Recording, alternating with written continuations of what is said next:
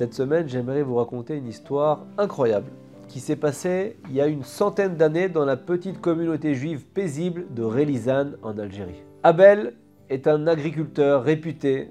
Il a un bon savoir-faire, un amour de la nature et un talent unique pour faire pousser les arbres et les plantes. Abel est un juif pratiquant. Il a un amour fort pour Dieu, pour la Torah, et par ses talents et sa passion pour la terre, il est naturellement attaché à la fête de Toubishvat, le nouvel an des arbres et son traditionnel Seder, lorsqu'on se réunit autour de la table et qu'on fait des bénédictions sur les fruits. Chaque année, à l'approche de la fête, il prépare une grande célébration dans son jardin pour partager avec la communauté de Relizan un grand Seder, un repas au cours duquel on va consommer les sept fruits d'Israël.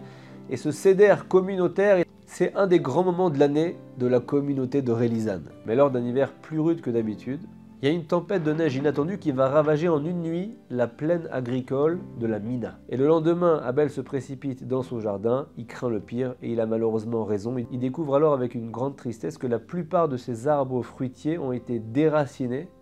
Ses potagers sont recouverts d'une épaisse couche de neige. Il est démoralisé, mais il refuse de se laisser atteindre par le désespoir, le Yehush, et il se rend à la synagogue pour la prière de Shacharit le matin. Et pendant la prière de la Hamida, la prière centrale, au cours de la bénédiction des années, Birkat Hashanim, Abel récite avec une grande concentration à ce moment-là chaque mot de cette bénédiction. Il dit en hébreu Bénis pour nous toutes les variétés de produits, accorde-nous rosée, pluie, bénédiction sur la terre. Abel ressort de la synagogue avec une grande détermination. Il veut restaurer la beauté de son jardin à temps pour la fête de Toubishvat et disposer des sept fruits d'Israël pour le Seder. L'agriculteur se met au travail, mais il se rend compte que la tâche est immense. Un jardin, des arbres, des fruits, ça prend du temps. Malgré toute sa volonté, il n'y arrivera pas tout seul. Il appelle à l'aide de toute la communauté juive de Relizan. La mobilisation dépasse ses attentes, tous ses voisins se présentent dans son jardin, et il commence à replanter les arbres, secouer la neige des branches, protéger les plantations vulnérables. Les jours passent, le beau temps revient dans les plaines de la Mina, l'énergie, l'enthousiasme de la communauté ne faiblissent pas, ils travaillent dur. On est à quelques semaines du 15 Shvat, alors que la fête de Toubishvat approche, le jardin d'Abel commence à reprendre vie. Les arbres qui étaient dévastés par la tempête reprennent leur vigueur, les plantes sont revigorées par les soins de la communauté. Et bien entendu, la main verte d'Abel, qui est un agriculteur exceptionnel. Il reprend confiance en lui, il dit merci à Hachem. Il va pouvoir organiser le céder complet de Toubishvat communautaire. Mais malheureusement, au passage, il voit que son grand dattier, le joyau de son jardin depuis des générations, n'a pas pu être préservé de la destruction. Il est, on peut dire, très ennuyé. Sans date, le céder de Toubishvat ne sera pas du tout le même pour lui. Et à la sortie du Shabbat suivant, quand Abel récite la Havdalah, la prière qui marque la séparation avec le Shabbat, il prie avec beaucoup d'intensité pour que Dieu lui vienne en aide et qu'il lui envoie Anavi le prophète pour lui annoncer de bonnes nouvelles comme on a l'habitude de dire à la fin de Shabbat. Le lendemain matin, un étranger se présente à sa porte. Il recherche du travail, il a entendu parler des chants d'Abel et souhaite l'aider. Abel lui dit J'ai besoin plus vite d'un dattier. Est-ce que tu saurais en trouver? Le type lui dit oui, je connais un Sidi, un seigneur qui en a de superbes dattiers. Ils sont dans une vallée reculée d'Algérie.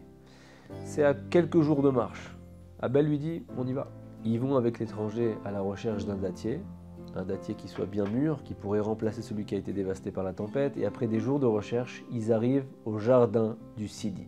Et là, il y a un problème qui apparaît c'est que le Sidi, on a dit que c'était le seigneur de l'endroit, est réticent. Il ne veut pas vendre ne serait-ce qu'un seul de ses dattiers. Mais vous savez, quand on est motivé, qu'on a un amour pour la chose qu'on fait, et là en l'occurrence c'est un amour de la Torah et de la fête de Toubishvat, alors on y va, on n'a pas peur.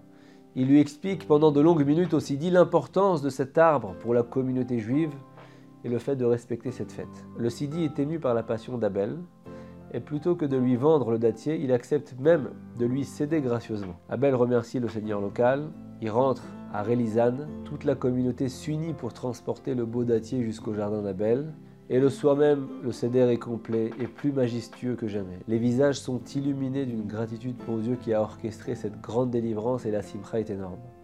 Les enfants dansent en célébrant le nouvel an des arbres, autour du dattier offert par le Sidi. Et pendant ce temps-là, les adultes échangent des histoires sur la force de la Keila, la communauté, le pouvoir d'une mitzvah. Et là, Abel réfléchit et se dit que la communauté est complète sauf l'étranger qui a disparu aussi mystérieusement qu'il est arrivé.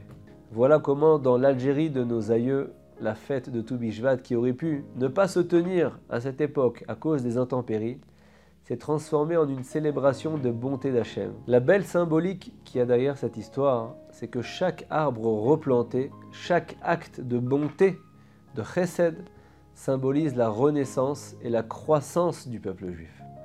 Elle nous rappelle que même dans les moments difficiles, la force de la Keila, le fait d'être ensemble, unis, la pratique des mitzvot vont illuminer et continuer toujours d'illuminer notre peuple. Shabbat Shalom.